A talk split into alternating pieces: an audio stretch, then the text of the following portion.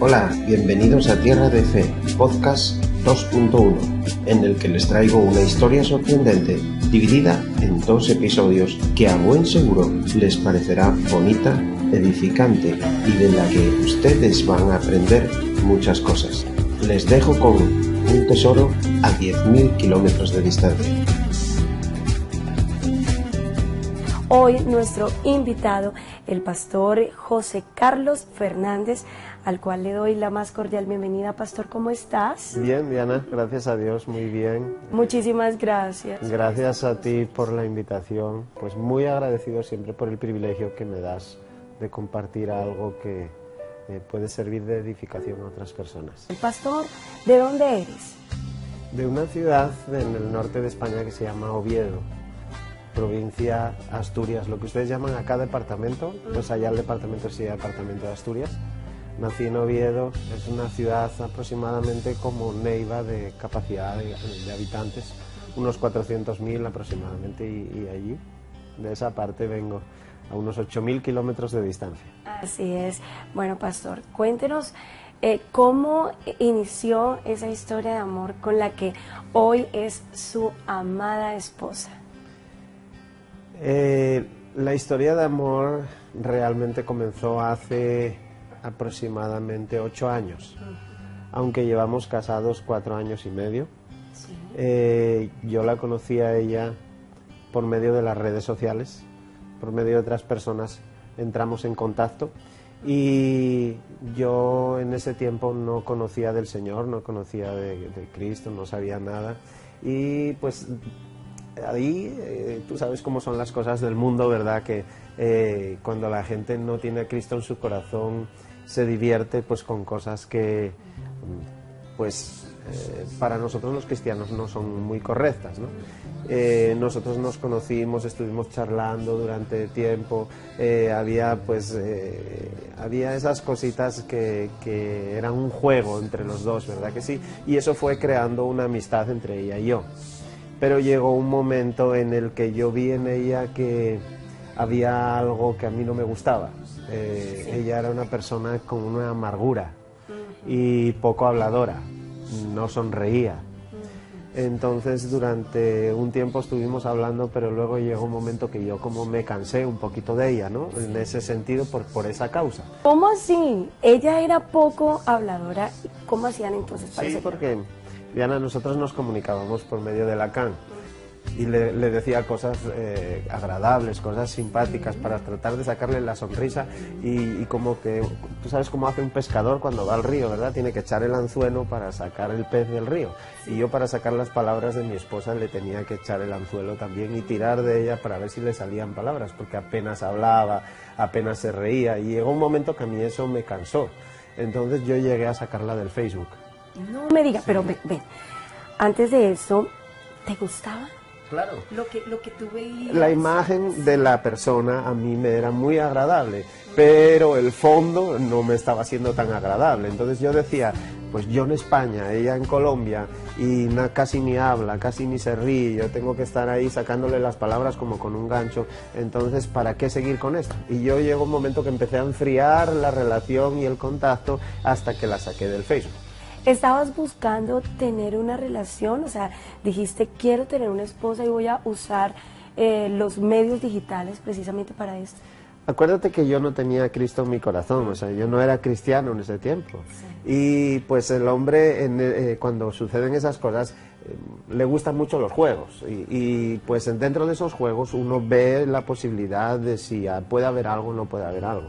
Entonces yo con mi esposa que ahora es mi esposa, eh, yo veía en ella un atractivo físico, a mí ella me gustaba, pero tenía un pero, que no hablaba, que no se reía, y a mí eso no me divertía. Entonces yo decía, digo, bueno, pues ¿para qué seguir con esto si realmente ella me gusta físicamente, pero lo que es importante, que también es importante, que es la persona, no lo tiene?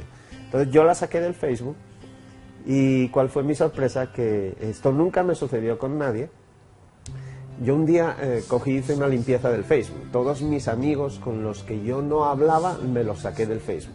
Porque fue en la época donde el Facebook comenzó a crecer, donde comenzó a tener mm, ese auge y, pues imagínate, ya hace unos años.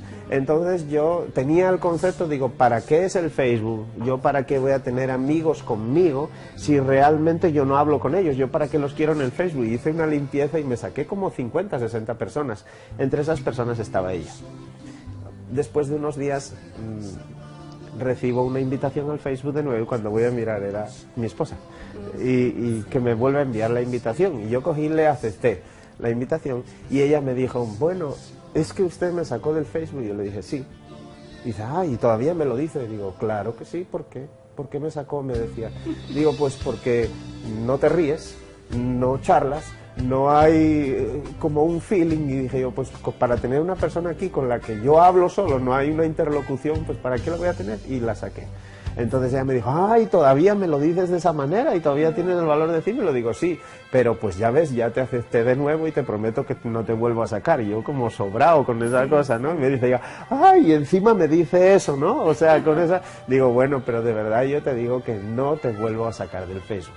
Entonces ahí comenzó un contacto en ese contacto, eh, eso era en el año 2011 para 2012, yo salí de España en octubre del 2012. ¿Por qué? Por causa de la crisis. Entonces eh, yo estaba trabajando en una concesionaria de Chevrolet como jefe de taller, pero la concesionaria cerró cuando hubo esos problemas, esos años de, tanta escasez en España, hace eh, siete años aproximadamente, ocho. Entonces me quedé sin trabajo y yo mm, no tenía obligaciones con nadie ni con nada. Mm. Me surgió la oportunidad de irme a Brasil para trabajar. Sí, y yo siempre tenía en mí, siempre tenía esa cosa de eh, lo sudamericano me llamaba la atención. Mm. En las redes sociales yo buscaba tener contacto con amigas latinoamericanas, porque la mujer española no me causaba nada. Entonces, eh, siempre buscaba para este lado del charco, como digo yo, ¿no? Entonces, en el año 2012, en octubre, salió una oportunidad para irme a Brasil y yo me fui a Brasil sin dudarlo, con el ánimo de salir adelante, de trabajar. En ese tiempo, ella y yo ya llevábamos varios meses sin hablarnos prácticamente cortaron comunicación. Sí, aunque yo le había aceptado en el Facebook, dije, bueno, le acepto para quedar bien, pero realmente a mí una mujer así no me interesa, entonces ¿para qué voy a seguir y voy a retomar de nuevo lo que no hay, no? Entonces así se quedó, yo me salí de España, me fui a Brasil y en Brasil eh, resulta que cuando yo pensé que iba a Brasil para trabajar, para hacer una nueva vida, para llenarme de, de pues, de prosperidad, Resulta que todo lo contrario, el Señor tenía un propósito para mi vida y cuando yo llevaba seis meses en Brasil conozco de, Dios, conozco de Jesús, me congrego por primera vez en una iglesia cristiana. Algo hermosísimo que pasó fue haber conocido de Jesús no en tu país, sino en Brasil. ¿Cómo fue ese encuentro? Sí, eh, Diana, yo siempre pensé que el propósito de mi viaje a Brasil era para trabajar y Dios me demostró que Él tenía un propósito para mi vida. Entonces, cuando yo llegué a Brasil, eh, los seis primeros meses fueron muy duros y incluso llegué a hacer ocultismo para conseguir un trabajo. Y conseguí un trabajo realmente en un hotel, en la primera línea de playa, muy chévere, pero nada me funcionaba. ¿no? Los, los empleados no se sujetaban, eh, dificultades por todos lados. Y yo decía, digo, pero, ay, bendito sea esto que está sucediendo acá en mi vida, ¿qué es esto? ¿Por qué tengo que pasar por todas estas cosas? Entonces, en ese momento de dificultad, una persona que fue por la causa que yo fui a Brasil, eh, y que fue la que me mostró el, hacer el ocultismo para conseguir trabajo, también al mismo tiempo conocía de Dios, se había apartado y se dio cuenta que ante esa dificultad el único que nos saca de toda dificultad es Dios. Entonces, de la misma forma que me llevó a hacer ocultismo, también me llevó a la iglesia. Me habló de Cristo, yo no sabía, mm, allá es la iglesia católica, yo era católico de toda la vida, y, no tenía un concepto de eh, la palabra de Dios como la conocí en Brasil. Entonces me dio la oportunidad de conocer del Señor y un día fui a una iglesia. Cuando yo llegué a la iglesia, yo vi la gente cantando, alabando al Señor, digo, uy, ¿dónde me trajeron? Yo estoy aquí, esto está lleno de locos, esto está lleno de locos. No entendía que estaban alabando y adorando al Señor. Y luego cuando llegó la palabra, el pastor habló una palabra tan poderosa que era como si fuera exactamente hecha medida para mí. Entonces me empezó a mover aquí algo dentro y me quebrantó. Y desde ese día yo entendí que Cristo es algo más que que lo que yo había ah, conocido hasta ese momento, que había una palabra que nosotros tenemos que conocer, que realmente la vida en Cristo es algo muy diferente a lo que se ve desde otro tipo de religión, como pueda ser la católica o cualquier otra, no, no tiene nada que ver. La palabra dice, conoceréis la verdad y la verdad os hará libres. Y yo comencé a conocer la verdad. Tal es así que me enamoré de la palabra y me enamoré de los caminos del Señor. Entonces, pues yo trabajaba, terminaba de trabajar, iba a la iglesia, eh, me cambié de ciudad, me fui a la capital de, estaba en la costa, me fui a la capital de, Brasil, a Brasilia, a trabajar en, mi profesión. No encontraba trabajo, también dificultades, estaba acabando el dinero que había ahorrado y, yo un día le dije al Señor, digo, Señor, pero ¿qué está pasando aquí? Porque yo no, yo soy un hijo tuyo y se me está terminando el dinero, no consigo trabajo, mi hoja de vida es excelente, pero claro, yo estaba ilegal y con la ilegalidad no te contratan en una concesionaria. Entonces yo comencé a orar al Señor y en, esas oraciones Él me mostró eh, qué debía de hacer. Y en menos de un mes, eh, cuando yo fui obediente a lo que el Señor me mostró, conseguí un trabajo, y a los tres meses tenía documentos como ciudadano brasileño. Podía trabajar en la mejor concesionaria de Brasilia, no tenía ningún problema por mi hoja de vida, pero ya estaba trabajando en un lugar donde Dios me había puesto con un propósito. Y ese propósito era pues evangelizar, unir a las personas que estaban en aquel lugar para que conocieran de Dios o para que vieran algo más del Señor. Mejor dicho, te enamoraste de Dios de una manera, mejor dicho, o sea, en tu primer amor, en todo el esplendor y además pues a nivel económico pues hubo una mejoría, pero ¿cómo estaba el corazón? ¿Cómo estaba esa relación a distancia? Eh, en ese momento no había relación a distancia. No, no, teníamos contacto. Desde que yo llegué a Brasil yo nunca contacté con mi esposa. Aunque teníamos el contacto, nunca nos habíamos hablado. Pero yo tenía una cosa clara, cuando yo llegué a los pies del Señor, lo primero que hice fue decirle, Señor, eh, mi, primera petición es que eh, prepares una esposa para mí, que me entregues una esposa porque mi anhelo en, mi corazón es tener una familia y estar casado. Y en ese tiempo pues yo comencé a disfrutar de la presencia del Señor, a caminar, aparecieron prospectos, prospectas, o no sé cómo dicen acá, eh, llegaron a aparecer prospectas, pero nunca fue lo que realmente yo quería. Eh, incluso un día con el pastor hablábamos en la iglesia y él me decía, pero bueno, hombre, es que a usted no le gusta a esta persona. digo, pastor, no es que no me guste, la persona es linda, es agradable, pero no es lo que yo siento que es para mí. Me decía él, bueno, ¿y tú cómo le pediste a una esposa al Señor? Digo, pues una esposa, él ya sabe de mis gustos, yo le pedí una esposa. Y me decía él, no, hombre, pero es que no es así.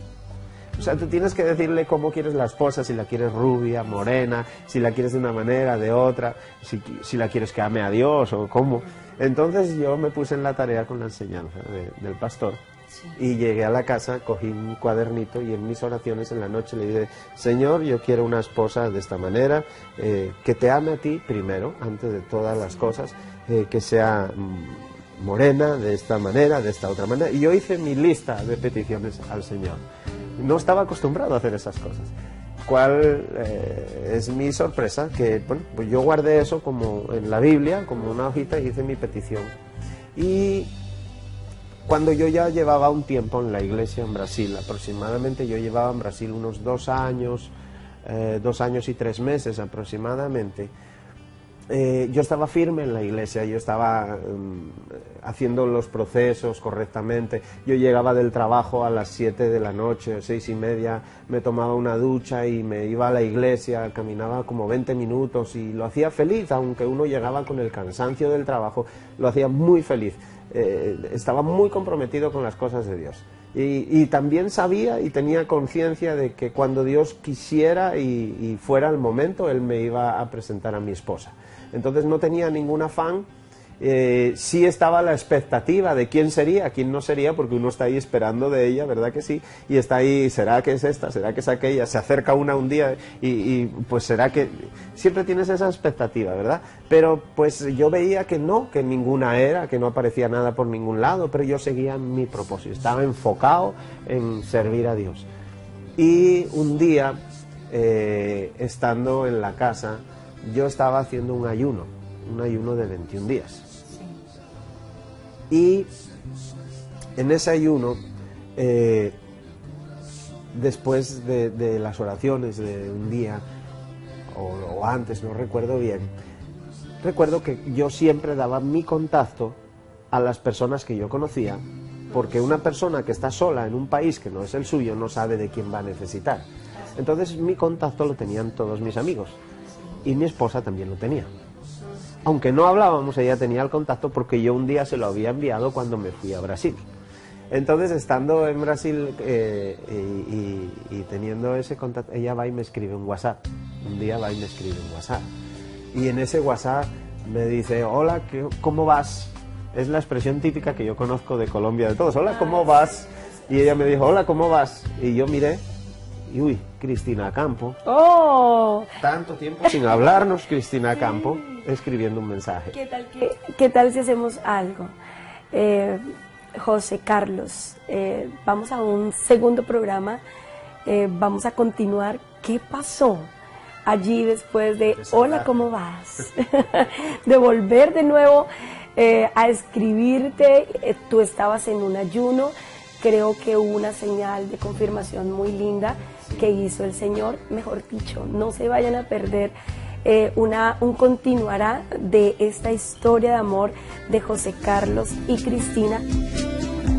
Síguenos en las redes sociales, en Instagram por arroba tierra de punto fe, en Facebook Tierra de Fe y en nuestro canal de YouTube Tierra de Fe. Suscríbase, denle like al podcast y active la campana de notificaciones para que sepan cuando pueden escuchar nuevos podcasts interesantes.